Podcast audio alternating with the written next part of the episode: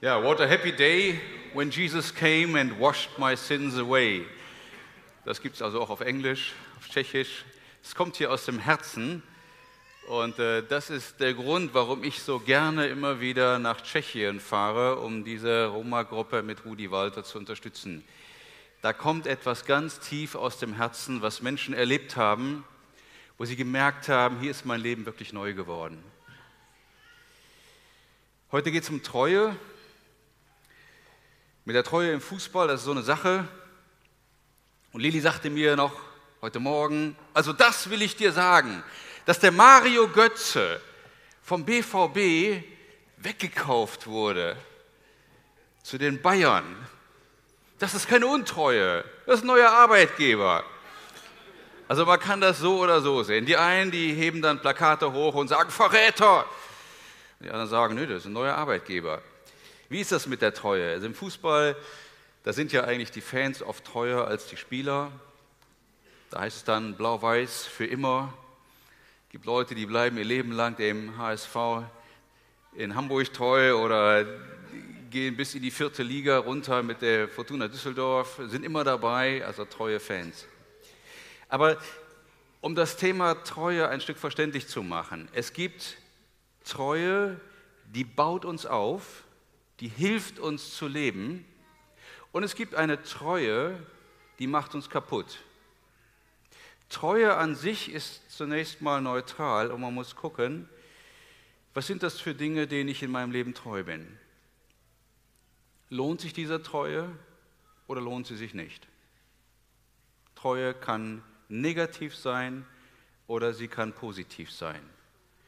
Und das möchte ich euch versuchen anhand einmal dieser Geschichte von Micha Callas und seinen Leuten deutlich zu machen und an etwas, was Jesus uns weitergibt aus Johannes 5. Da geht Jesus auf ein Fest in Jerusalem und er kommt dort an einen Teich, den Teich Bethesda. Um den Teich herum fünf Hallen, vollgepackt mit Leuten, die lahm waren, die blind waren, völlig ausgemergelte Leute, kaputte, kranke, das ganze Haus, fünf Hallen um so einen kleinen Teich herum, Leute, die mit Krankheit behaftet waren. Und sie glaubten einem Volksglauben, der ging so, ab und zu kommt ein Engel des Herrn und er rührt in diesem Wasser und wer dann als erster in das Wasser springt, der wird gesund. Und das glaubten die. Das war so ein Volksglaube, so ein, wir würden sagen, Aberglaube. Und die waren die ganz fest mit verbunden. Und manchmal sind wir irgendeiner Überzeugung treu, die nichts anderes ist als ein Aberglaube, als ein Glaube, der uns in die falsche Richtung führt. Wir glauben so manches in unserem Leben, manches Verrücktes auch dabei. Und diese Leute glaubten das einfach. Und da kommt Jesus und er sieht einen Mann und man berichtet ihm von ihm. Und er sagt, dieser Mann hier, der liegt hier 38 Jahre, der war treu, seinem Ort dort treu und er lag treu 38 Jahre auf seiner Matte. Er ließ sich morgens da reintragen und abends trug man ihn wieder weg. Treue. 38 Jahre. Und er war dafür bekannt, dass er hier vielleicht wahrscheinlich der Dienstälteste war. So Lebenserwartung war ja nicht so groß damals. Und 38 Jahre liegt dieser Mann krank. Ich weiß nicht, wie alt Micha war, als er sich bekehrte. Werden ein paar Jahrzehnte gewesen sein. 38 Jahre ein kaputtes Leben als Zigeuner geführt, als Roma. 38 Jahre, wo er nicht wirklich leben konnte, wo er mehr tot als lebendig war. Und da kommt Jesus und er stellt ihm eine Frage. Willst du gesund werden? Willst du wirklich gesund werden? Was willst du eigentlich? Könnte vielleicht sagen, Jesus, was stellst du hier für eine Frage? Hier ist ein Mann, der ist krank. Und er liegt hier seit 38 Jahren und kann keinen Schritt alleine gehen. Und du fragst ihn, willst du gesund werden? Und doch ist das die entscheidende Frage. Was willst du eigentlich? Willst du wirklich gesund werden? Oder willst du dem treu bleiben, wo du immer schon drin warst? Diese ganzen kaputten Lebenskonzepte, kaputte Beziehungen, kaputte Glaubensüberzeugungen. Willst du gesund werden? Willst du aus deinen Problemen wirklich raus? Was willst du eigentlich? Und das war die entscheidende Frage, die auch Micha dort im Wald gestellt bekam, als er dort auf dem Boden lag mit dem Strick um den Hals. Wir haben da gelacht, war ein bisschen lustig erzählt, aber wie verzweifelt muss ein Mensch sein, sich an so einen dicken Ast zu hängen mit dem Strick um den Hals? Da gehört eine Menge Verzweiflung dazu. Und dann stellt Jesus ihm die Frage, willst du wirklich sterben? Was willst du? Wem willst du eigentlich treu sein? Wo willst du dran festhalten? Dieser 38 Jahre lang Kranke, was hatte der denn im Leben? Der kannte doch nur seine Matte und er kannte die ganzen Leute da. Da hatte er zumindest einen Namen, da war er wer. Und manch einer bleibt seinen kaputten Lebenskonzepten verhaftet, treu verhaftet bis in den Tod, weil nichts anderes kennt. Ja, das ist Mist, wie ich lebe, das macht mich kaputt, das quält mich, das ist nicht schön, aber das kenne ich wenigstens. Da bleibe ich dem doch treu. Da bleibe ich doch so, wie ich immer schon war. Und wenn ich schon 38 Jahre hier drin stecke, oh da bleibe ich doch so. Was willst du? Willst du gesund werden? Und das ist die Frage, die auch Jesus jedem Einzelnen stellt. Willst du gesund werden? Willst du raus aus den alten, kaputtmachenden, kranken Lebenskonzepten und Überzeugungen? Was willst du? Was willst du wirklich? Was ist eigentlich in deinem Herzen? Und der Mann antwortet ihm und sagt, ja Herr, ich habe keinen Menschen. Wenn das Wasser sich bewegt, dann kommt immer schon jemand anders und er steigt vor mir ins Wasser. Ich habe doch keinen. Und er macht das, was wir so normalerweise tun. Ich habe doch keinen. Hilft mir doch keiner. Die Situation, die Umstände, die Menschen, die Politik, die Gesellschaft, alle sind irgendwo schuld. Ich habe keinen. Keiner hilft mir. Aber das war nicht die Frage. Die Frage ist nicht, welche Möglichkeiten hast du? Die Frage war nicht, wenn du hier auf dem Boden mit dem Strick liegst, welche Möglichkeiten hast du? Was könntest du noch machen? Wer hilft dir? Und die Frage war ganz persönlich, was willst du? Und dann sagt Jesus ihm etwas. Er sagt, steh auf, nimm deine Matte und geh. Eigentlich verrückt, oder? Steh auf, nimm deine Matte und geh. Jesus gibt ihm eine ganz klare Anweisung. Er sagt, hier geht es lang und nun geh. Und der Micha stand auf, nachdem Gott zu ihm gesprochen hatte. Und er sagt, ich habe einen Plan für dich. Und nun geh. Wusste er denn, wo er hingehen sollte? Wusste er denn wirklich, wie es weiterging? Wusste er, wie ein drogensüchtiger, völlig kaputter Freiheit findet? Das wusste er doch gar nicht. Aber er wusste, ich will leben und ich will tun, Herr, was du mir sagst. Amen. Und das hat er gemacht. Und das tat auch dieser Mann, der 38 Jahre krank war. Sofort stand er auf und er ward geheilt und er ging. Wie geht das? Der entscheidende Punkt ist, dass Gott zu einem Menschen redet und ein Mensch hört. Als die Juden es waren so ein paar ganz besonders fromme dort unter denen, als sie ihn dort sehen, wie er mit seiner Matte läuft, er, der gesund geworden war, sprechen sie ihn an und sagen, hey, was machst denn du da? Es ist Sabbat. Wieso trägst du deine Matte am Sabbat? Da trägt man doch nicht sein Bett. Die hatten ganz klare Regeln und die waren ihren Regeln bis in den Tod treu. Fromme, religiöse Regeln. Was machst du? Wieso trägst du dein Bett hier? Was machst du, Micha Callas? Wieso bist du jetzt anders? Geht doch gar nicht. Warum bleibst du nicht dem treu, was du gelernt hast, wo du hingehörst? Und der Mann sagt, der mich gesund gemacht hat, derjenige, der hat mir gesagt, ich soll das Bett tragen. In anderen Worten, da hat mir jemand was gesagt und ich habe das getan.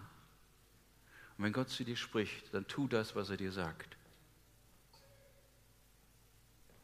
Und der Mann, der gesund geworden war, wusste nicht, dass es Jesus war, der ihn geheilt hatte. Könnt ihr euch das vorstellen?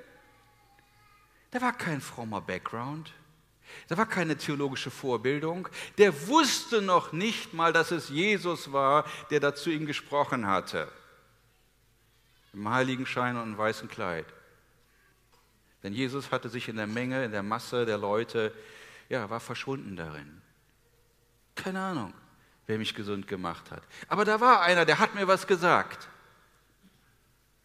Das habe ich getan und das tue ich. Und egal, ob euch das gefällt oder ob euch das nicht gefällt, ich tue das.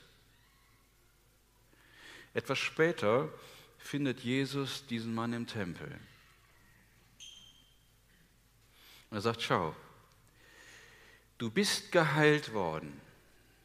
Sündige jetzt nicht mehr, damit dir nicht noch etwas Schlimmeres passiert.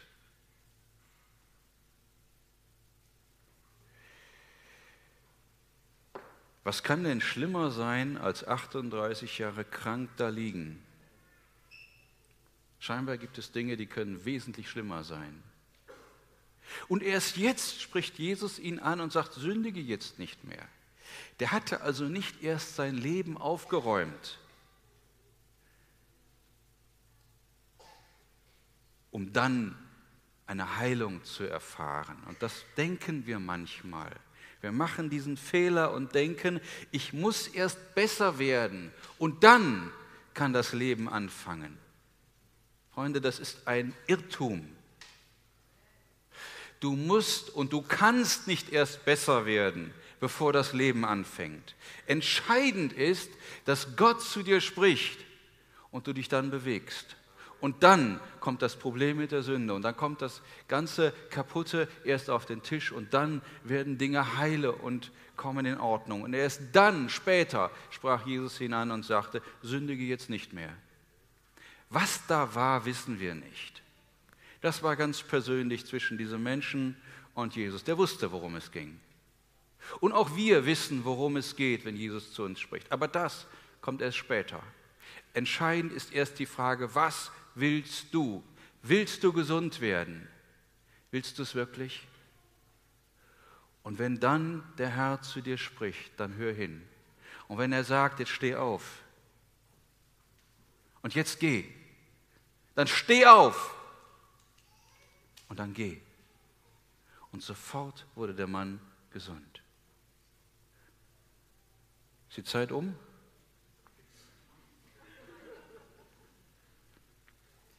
Also in dem Evangelium, Kapitel 5, Johannes, da kommt jetzt eine lange Erklärung, wo Jesus erklärt, was da eigentlich abgegangen ist. Juden regten sich auf und sie kamen zu Jesus, ich fasse das jetzt mal kurz zusammen, und sie sagen, was fällt dir eigentlich ein, so etwas zu tun am Sabbat? Und Jesus gibt ihnen eine Antwort. Er sagt, der Vater wirkt. Und der wirkt bis heute. Und auch der Sohn oder auch ich werde wirken bis heute. Mit anderen Worten, ich handle souverän.